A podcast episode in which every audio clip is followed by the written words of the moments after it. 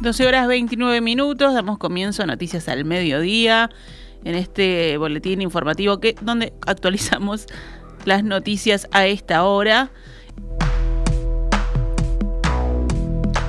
Vamos con las noticias. Tras la reunión del sector Ciudadanos con la vicecanciller Carolina H., los colorados no definieron si mantienen el respaldo político a la jerarca o no lo mantienen.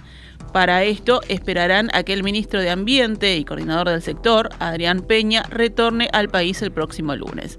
Según informa Montevideo Portal, una fuente del partido explicó que en la instancia de hoy escucharon los argumentos de H, los que evaluarán junto a Peña para tomar una decisión al respecto.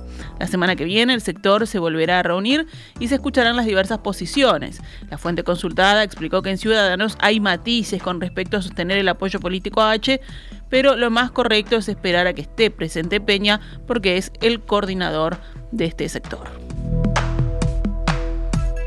El presidente de Antel, Gabriel Gurméndez, informó que las tarifas de Antel se ajustarán en enero próximo y prevé hacerlo por debajo de la inflación, señaló.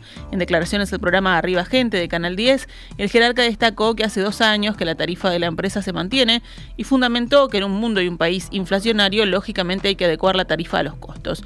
Evidentemente vamos a tener que hacer una apuesta al día, afirmó. Gurméndez dijo que el porcentaje del aumento aún no está definido, pero indicó que Antel tiene que ser más competitivo.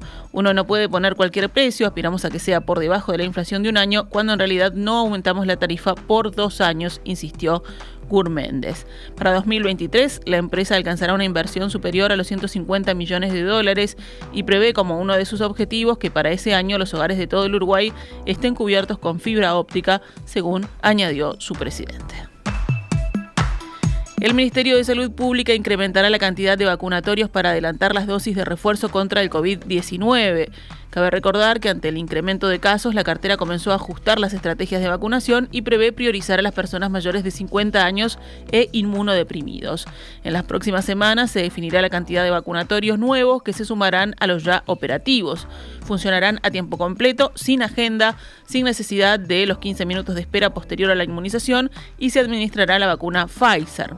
El ministro de Salud Pública, Daniel Salinas, indicó que hay 68 vacunatorios COVID y 400 por el programa ampliado de inmunización pero la idea es en esta semana que viene y la otra llegar a una cantidad importante de vacunatorios en tiempo completo todos los días. En Uruguay, un 58% tiene las tres dosis y un solo y solo un 22% está inmunizado con cuatro dosis. La recomendación del Ministerio es mantener las medidas habituales de higiene y completar el esquema de vacunación. Después vamos a tener una vida normal y las medidas que son las habituales. Tener los lugares ventilados, no aglomeraciones en lugares cerrados, medidas de higiene que ya conocemos todos por tres años de ser tan machacones con el tema, pero no van a haber restricciones, sentenció Salinas. Nos vamos al panorama internacional. En México, la mayoría oficialista en el Senado aprobó hoy una polémica reforma que reduce el presupuesto y estructura el órgano electoral, lo que según opositores atenta contra la independencia de esa institución a la que el presidente, Andrés Manuel López Obrador, acusa de ser onerosa.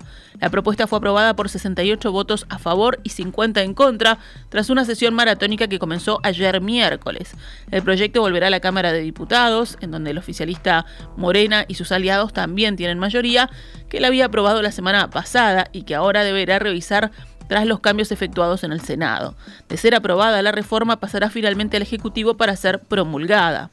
La reforma, criticada por la oposición, las autoridades electorales y especialistas, reduce la estructura y presupuesto del Instituto Nacional Electoral, el órgano autónomo encargado de organizar las elecciones en México y al que López Obrador ha acusado de ser oneroso y de haber tolerado fraudes en el pasado. Ayer los miembros del instituto advirtieron que los cambios que discutía el legislativo tienen deficiencias que ponen en peligro la operación de los procesos electorales. En el marco de la discusión de la reforma electoral, se realizó una multitudinaria marcha el 13 de noviembre en contra de la propuesta del presidente, quien dos semanas después encabezó otra manifestación con las calles colmadas por sus simpatizantes.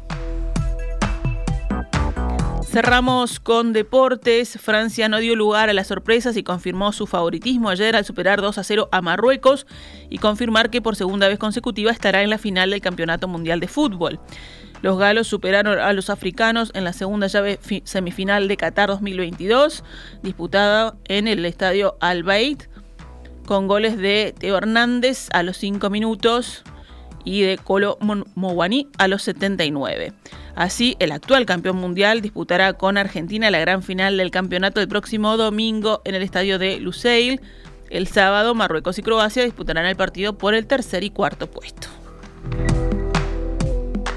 Esta es Radio Mundo 1170 AM. ¡Viva la radio!